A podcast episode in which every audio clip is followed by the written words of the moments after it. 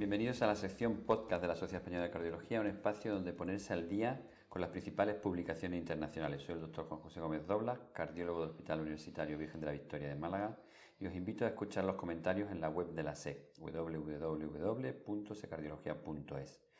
En esta ocasión tenemos la suerte de contar con la doctora Beatriz Díaz Molina, cardióloga de la Unidad de Insuficiencia Cardíaca Avanzada Hospital Central de Asturias. Bienvenido, Beatriz. Muchas gracias.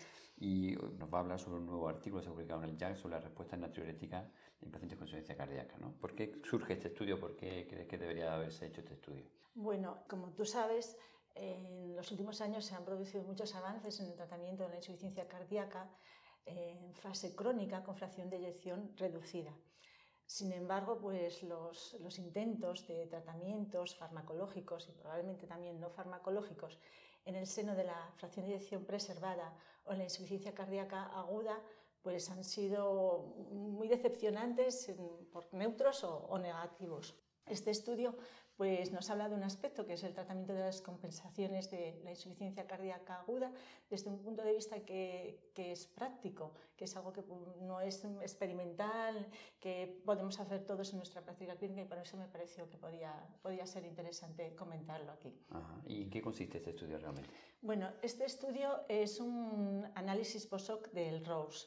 El ROSE fue un ensayo en el que se randomizaban los pacientes ingresados por insuficiencia cardíaca aguda con síntomas congestivos y con insuficiencia renal, definida por filtrado glomerular menor de 60, a dos ramas. Por una parte, dosis bajas de nesiriteide y dosis bajas de dopamine. Pero todos ellos tenían en común que recibían dosis elevadas de eh, diuréticos de ASA de forma intravenosa se aconsejaba 2,5 veces el tratamiento del diurético oral que estuviese recibiendo el paciente.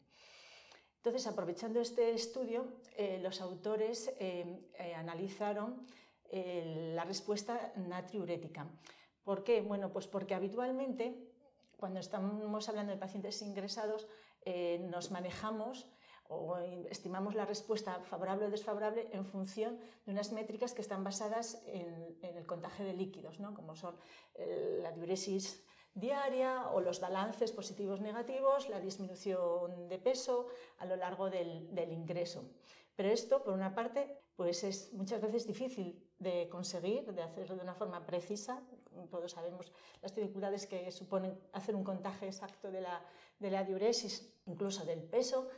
Y por otra parte, pues en los estudios en los que estos parámetros fueron considerados endpoints, eh, pues no tuvieron unos resultados significativos. Los autores, pensando que el sodio tiene un papel muy importante tanto en la fisiopatología como en el tratamiento de la insuficiencia cardíaca eh, descompensada, plantearon un estudio que, que tiene dos objetivos principales. Por una parte, de lo que tratan es describir describir cómo es la natriuresis a lo largo de los días de ingreso del paciente con insuficiencia cardíaca y por otra parte ver qué implicaciones pronósticas tiene esa natriuresis y lo comparan pues, con esas medidas digamos más clásicas de contenido de líquido y, de peso. Entonces, em, lo que hacen es coger a los pacientes que estaban incluidos en el ROSE y analizar eh, durante varios días esas medidas. En principio cogen los tres primeros días porque es donde tienen, digamos, más posibilidad de obtener diuresis de 24 horas y porque así garantizamos que el paciente estaba con seguril intravenoso, porque muchos de estos estudios a partir del tercer día ya pasan a, diuréticos orales.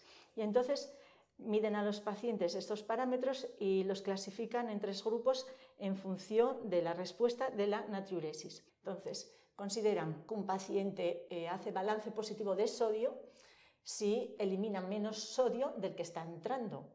Y consideran que está entrando lo que estaba marcado por, por protocolo, que eran 2 gramos. Es decir, si el paciente elimina menos de 2 gramos día de sodio, sería un paciente que hace balance positivo de sodio. Otro grupo sería el paciente que hace una eliminación de sodio entre 2 y 4 gramos al día, que los consideran eh, respondedores intermedios. Y el tercer grupo sería pacientes que eliminan más de 4 gramos de sodio al día, que serían excelentes respondedores. Y también hacen una clasificación en función de la respuesta eh, de balance y de peso de tal manera que eh, si ganan peso se hacen balance positivo o balance hídrico positivo, si eliminan menos de 2 kilos o menos de 2 litros, pues son respondedores intermedios y si eliminan más de 2 litros o pierden más de 2 kilos serían respondedores buenos. Y comparan estos grupos. Entonces, obtuvieron una muestra de los 360 pacientes que estaban incluidos en el ROS, incluyeron 316 que son los que tenían los datos eh, que estábamos refiriendo. Y lo primero que bueno, podemos decir que llama la atención es que 90 pacientes, o sea, 28,5%, hacían un balance positivo de sodio. ¿Mm? Casi un tercio de los pacientes recogen más sodio del que eliminan.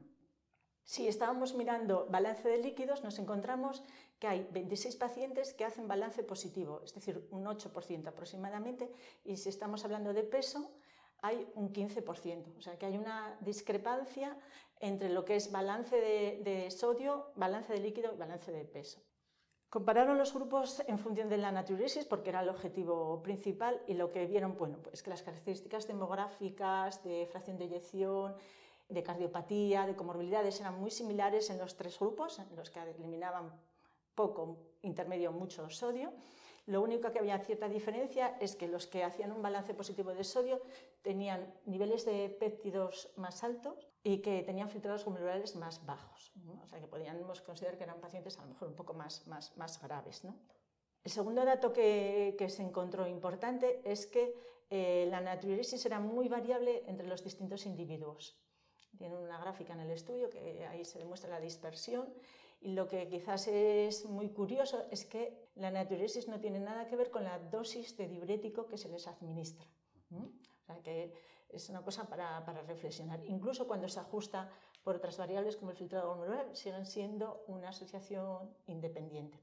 El tercer dato importante es que eh, esa variabilidad no solo es entre individuos, sino en el propio individuo, de tal manera que si revisamos la natriuresis los tres primeros días vamos a encontrar que en general va descendiendo y que sobre todo cuando comparamos el primer día con el tercer día ya hay muchas diferencias en el propio, en el propio individuo. Y luego, respecto al segundo objetivo, que es ver el pronóstico en función de la natriuresis, pues lo que encontraron los autores es que hay unas curvas de supervivencia claramente marcadas de los pacientes que hacen balance positivo de los que hacen balance negativo de sodio. Y eso ajustado también por múltiples variables. Y además que esa asociación tiene una, tiene una, tiene una, mm, digamos, una asociación tipo lineal porque se veía que cada vez que se doblaba la natriuresis aumentaba la supervivencia un, 20%, o sea que es un parámetro a, a tener en cuenta.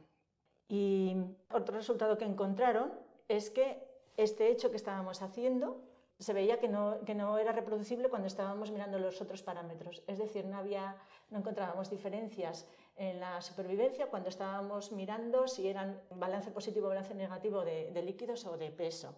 Y lo que también es muy curioso es que había un subgrupo de pacientes, que podemos llamarlos discordantes, en los que hacían balance positivo de sodio, pero balance negativo de líquidos. Y esos pacientes, asimismo, tenían una supervivencia inferior a los que tenían un balance negativo. Entonces, bueno, yo creo que es un estudio muy interesante porque, porque son cosas que podemos medir en la práctica diaria, que nos dan una información pronóstica muy importante, probablemente eh, tengan implicaciones terapéuticas porque puede ser un objetivo en el tratamiento de estos pacientes con insuficiencia cardíaca, pero claro, necesitará un estudio ya dirigido en este, en este sentido. Mm, ¿Y cómo podrían mejorar la natriuresis con las herramientas que tenemos actuales? ¿Hay alguna opción con nuestros tratamientos actuales que podamos mejorar esa natriuresis? Porque claro, por lo que vemos la respuesta es un poco independiente del, del, del uso de diuréticos de ASA, ¿no? por lo que comentan en el estudio. ¿no? Hay, hay dos estrategias que podrían hacerse. Primero, evaluar la respuesta. Los, los propios autores bueno, han publicado, Sabes Mullens es el primer autor del documento de posicionamiento del tratamiento descongestivo en la insuficiencia cardíaca de la Sociedad Europea. Eh, proponen recoger una muestra de orina a las 6 horas de la primera dosis de diurético y en función de que tengan o no tengan más de 50 o 70 mil equivalentes de concentración, se le daría una dosis de diurético más alta, se iría doblando la, la dosis diuréticas. Y luego podría estar la estrategia de testar diferentes combinaciones de tratamientos que hoy en día pues, son base de estudios observacionales y de pequeños casos. ¿no? Pues muchísimas gracias Beatriz, la verdad es un estudio muy, muy interesante y además muy clínico, ¿no? que además se puede, no necesitamos una tecnología muy avanzada para poderlo llevarlo a cabo. ¿no? Pues hemos tenido la suerte de, de, conversar con la doctora Beatriz Díaz Molina del Hospital Central de Asturias y bueno, muchísimas gracias por, presentarnos este estudio por tu discusión sobre él. Os recuerdo que podéis escuchar todos los podcasts de la SEC en la página web de la Sociedad Española de Cardiología, así como revisar los artículos comentados en los links que encontraréis en la descripción de cada podcast. Muchas gracias, Beatriz. A